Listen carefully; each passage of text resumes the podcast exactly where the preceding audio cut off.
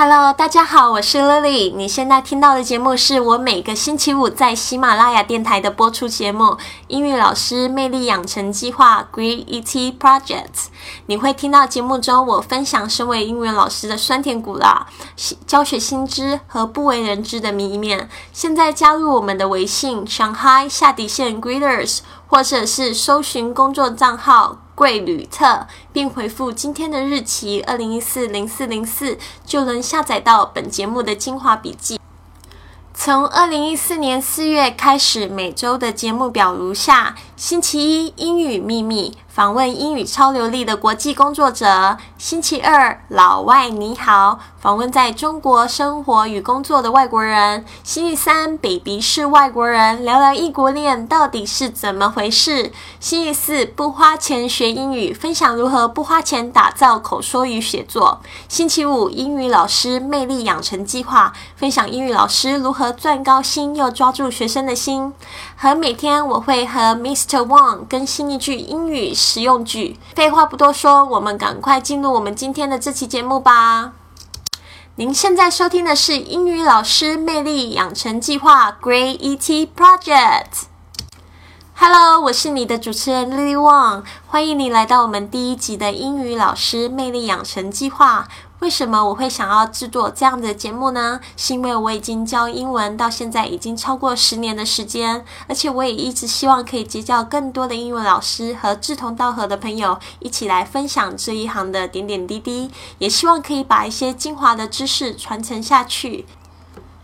首先，让我来介绍一下自己的经历好了。我一直都非常喜欢英语这门语言，在学习上呢，在学校里我一直都是因为英语而名名列前茅。但是呢，一直到高三的时候碰到大学联考，也就是台湾的高考，我失利了，所以那时候就有点赌气，就决定要放弃这个英语系。所以呢，我就反而填写了这个新闻系。那时候呢，我从高雄北上到了这个台北的。辅仁大学就读新闻系，后来呢，我觉得在这个英语里面的学，在这个新闻里面的学科呢，我却找不到一份热情，因为那时候我们接触很多都是中文的新闻学，那我感觉到有一点无聊，所以呢，我就全心投入在打工上身上。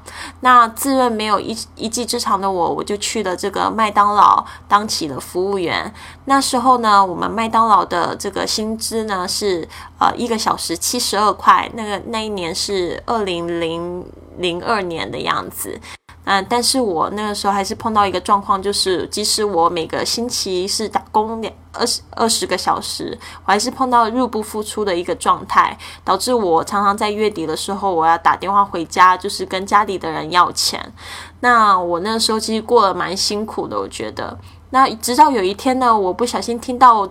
我隔壁的这个服务员呢，他说他在这个麦当劳附近的谜语补习班开始兼差。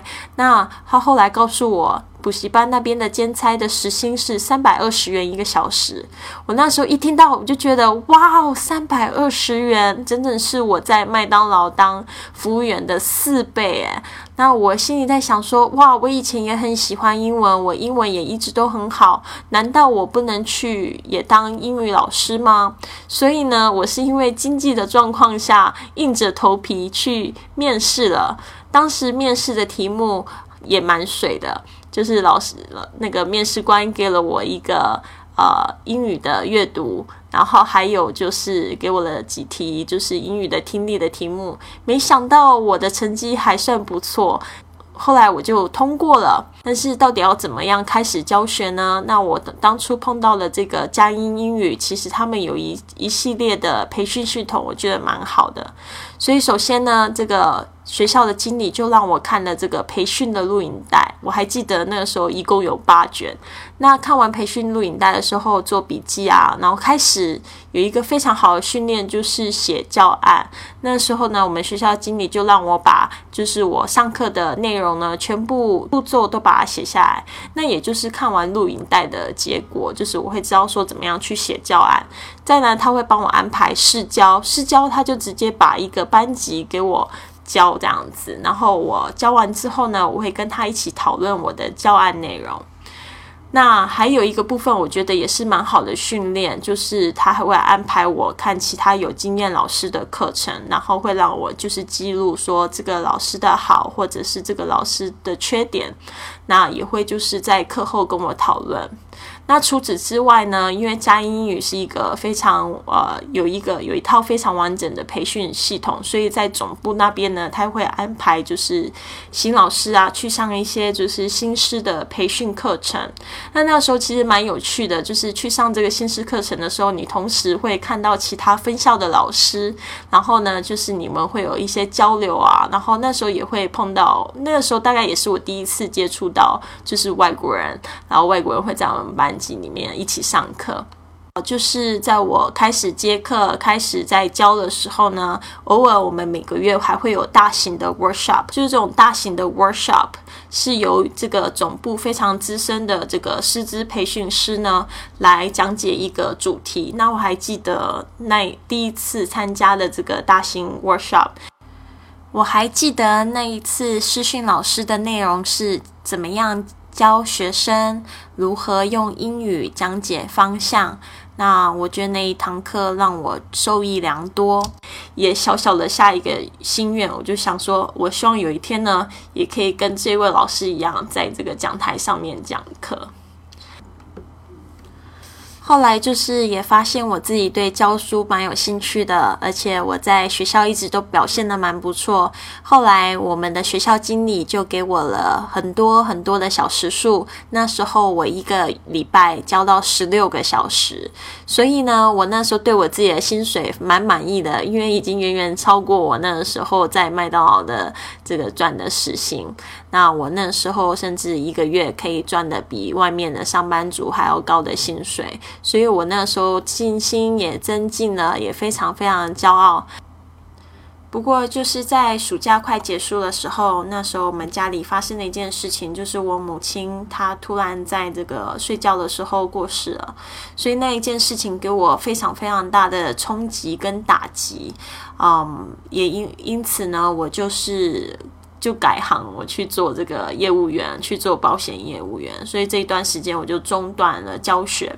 好，但是呢，我在这个业务打滚了一段时间之后呢，我就发现，啊，还是教书最单纯、最适合我自己的价值观。所以呢，在就是休学了一年之后呢，我也在这个业务上面打滚了一年，我又重新回到学校。然后后来呢，我就开始又去了别的补习班的系统继续教书。那那时候我。又进去了一个完全没有系统的补习班，但是我觉得非常感谢有加英语那一次的经验，所以呢，呃，我在那一个补习班呢，就又又开始又变成了明星老师，因为我就是把就是佳音学到的那一套都搬去这个这个学校。那也因为这样子呢，家教的薪水足以让我可以有机会去美国玩。那我就这样子又很很勤奋的在把这个大学的学科学习完之后，我毕业了，我又去了美国一趟。那从美国回来之后，我就。在想说，我还我要做什么样子的工作呢？那也就是非常巧，那时候刚好佳音英语的总部在招这个师资英语培训师，我就去面试了。那我也通过他们很多这个面试的重重关卡，就成为了这个佳音英语总部的英语培训老师。那那个时候呢？总部的英语训练简直是魔鬼训练啊！因为面对的呃面对的学生就是老师，所以呢压力一直都蛮大的。我记得我那时候要开始试教，而且我是要试教一群就是呃老师，就等于是。一年前的我而已，然后我要讲新师培训啊，加上新师培训之后呢，我还要去巡学校，要去给很多的老师还有班主任一些教学还有经营上面的经验，甚至呢，我也开始讲解了这个大型的 workshop，在。就是前面几分钟我才提提到说，那时候我第一次参加 workshop 的时候，我就在心里下了一个小小的愿望，我希望有一天我也可以变成那样子的老师。没想到在多年之后，我真的完全那个完成那个梦想，因为呢，我也去讲了两个大型的 workshop，然后台下呢有五百多个老师，甚至有外国的老师这样子。后来也是托这个加英语的福呢，我来到了大陆这边来做培训。那一直到现在，我已经在大陆待了第五年。那我也从那个时候的英语师资培训师转型了，变成企业的英语培训师。那这一段经验给我的感觉就是，我觉得我这一辈子应该还会继续担任英语老师。那担任英文老师的好处有两个，第一个就是时薪比较高，那再就是这是一个助人助己的行业，所以让你也有相对的成就感。接下来我想要分享一个，就是今天在这个某家企业与学生的对话。那我们就聊到一个好的英语老师到底需要具备什么样的条件呢？It's not a camera, it's just a recorder. OK. 好，大家稍微聊一下，就是你们心目中一个好的英文老师应该有什么样的条件？Running，你先吧。呃，我觉得英语老师长得漂亮也是很重要的。因为这样可以吸引很多男同学过来听课，然后说不定他们慢慢就会对英语产生兴趣，然后你就会。这个是你来上英文课的原因吗？对，这是是我上英文课开玩笑。好，那定呢？